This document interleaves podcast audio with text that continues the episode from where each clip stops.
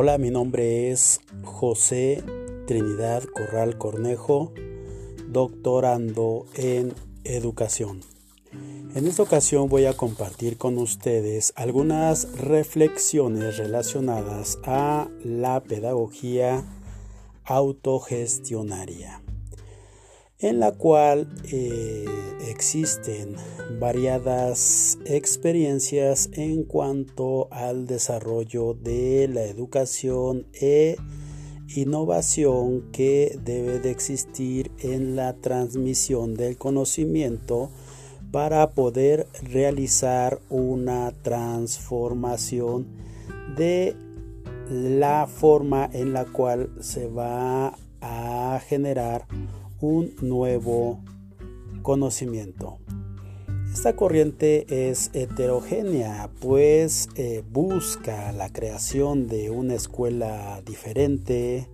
novedosa, actual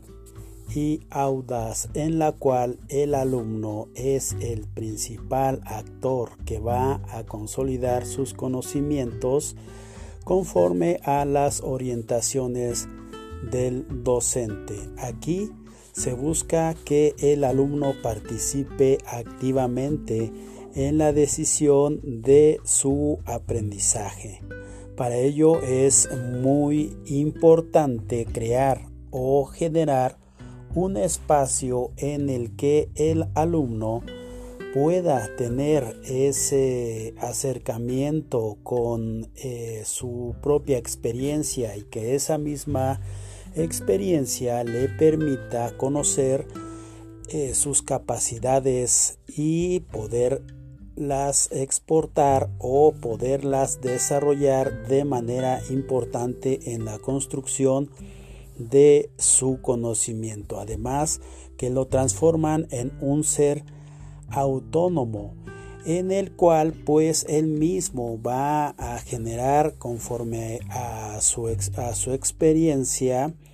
sus conocimientos. Es muy importante también enlazar la eh, actitud del docente ante el desarrollo de eh, el conocimiento para con el alumno pues de hecho en la autogestión se pretende que el alumno sea un ser dinámico.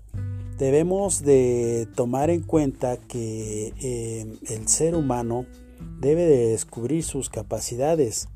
y de esa forma pues influir de manera positiva en su entorno para tratar de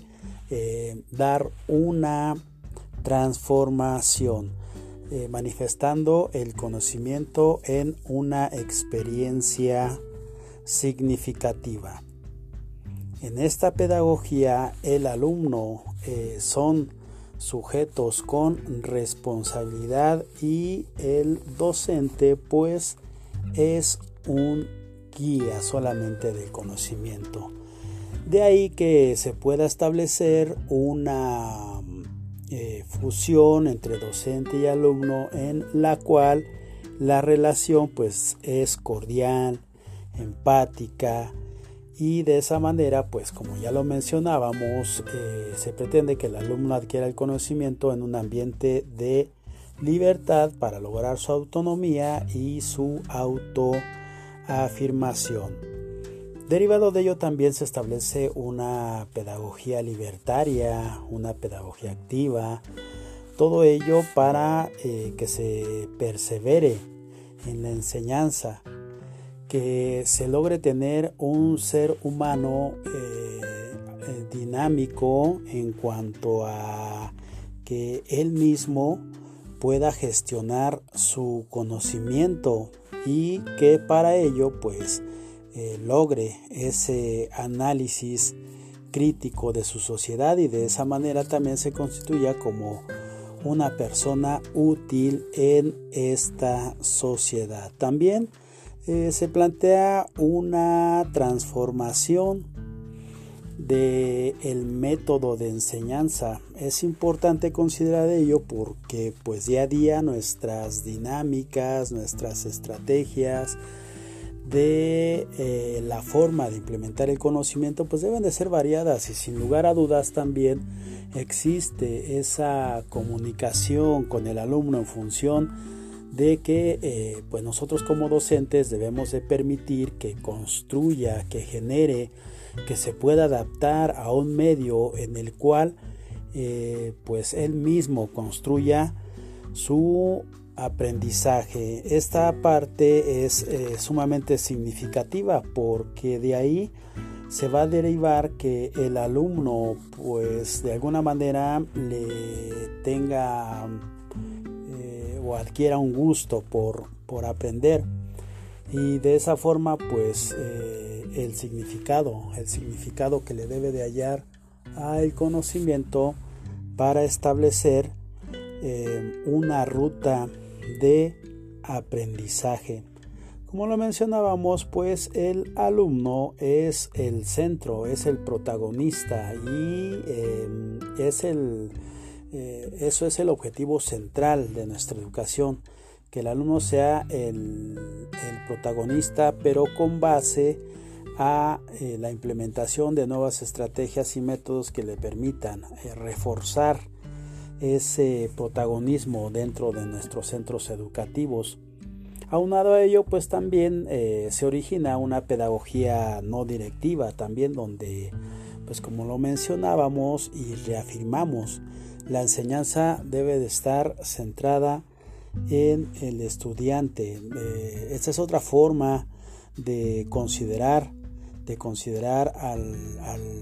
alumno como generador de su propio conocimiento, además de que pues esta pedagogía no directiva también eh, se fundamenta en la psicología humanista, donde pues se va a considerar al ser humano como una persona en su totalidad o un ser humano en, eh, su eh, nivel global donde pues se tiene que valorar eh, pues sus pensamientos, sus emociones, su comportamiento, esto en su contexto también para poder eh, pues darle eh, alternativas y de alguna manera tratamiento a sus a sus formas de expresarse dentro de nuestros centros educativos. Esta psicología humanista también eh, pues reconoce la capacidad del ser humano para poder eh, adquirir eh, el aprendizaje y de esa manera pues reconocer su capacidad de autodeterminación en cuanto a la adquisición de los conocimientos. También eh, los individuos tienen ante sí eh, vastos, vastas experiencias que le van a ayudar a lograr una educación autodirigidas. También con ello eh, pues se va a tener una autenticidad, una aceptación y una comprensión empática de lo que es la adquisición de los conocimientos Además de que pues con ello se va a lograr una identidad con la comunidad para eh, pues poder establecer eh, bienes comunes. Em, en cuanto a la impartición de un conocimiento en nuestros centros educativos, nosotros como docentes debemos de tomar en cuenta las eh, funciones que nosotros llevamos a cabo en cuanto a esa responsabilidad de fomentar en el alumno pues ese, esa empatía por el aprendizaje, esa empatía por eh, la escuela. Realmente pues hemos vivido cambios muy significativos en cuanto a la transformación de la educación en los planes y programas de estudio en los que nosotros como docentes pues somos eh, pues la herramienta fundamental de la cual el alumno pues busca busca ese conocimiento que lo eh, que lo proyecte hacia una valoración de sí mismo. Realmente es lo que en estos momentos un alumno requiere, que se le comprenda, que se le escuche, que se le oriente para que pueda adquirir una, un, un significado de, de, lo que es la, la educación del para qué el ser educado. Entonces es importante que se vincule esa educación con lo que él eh, vive para que pues, realmente adquiera una conciencia crítica de lo que es la educación y de esa manera pues que eh, pueda establecer esa identidad con su comunidad, con su maestro, con sus padres de familia, en fin, que le haya un real significado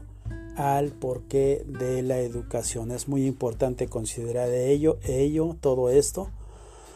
eh, por lo que mencionamos en la función de que se logre entender el porqué y para qué de la educación, vamos a tener ciudadanos realmente autocríticos, reflexivos, críticos de lo que es su entorno. Solo así vamos a poder establecer un cambio y vamos a lograr eh, que nuestra educación adquiera los, los, matices de calidad que por tanto tiempo hemos eh, perseguido y que finalmente pues dados los cambios pues vamos a, a seguirlo haciendo en función de nuestras necesidades y en función de lograr ser más auténticos.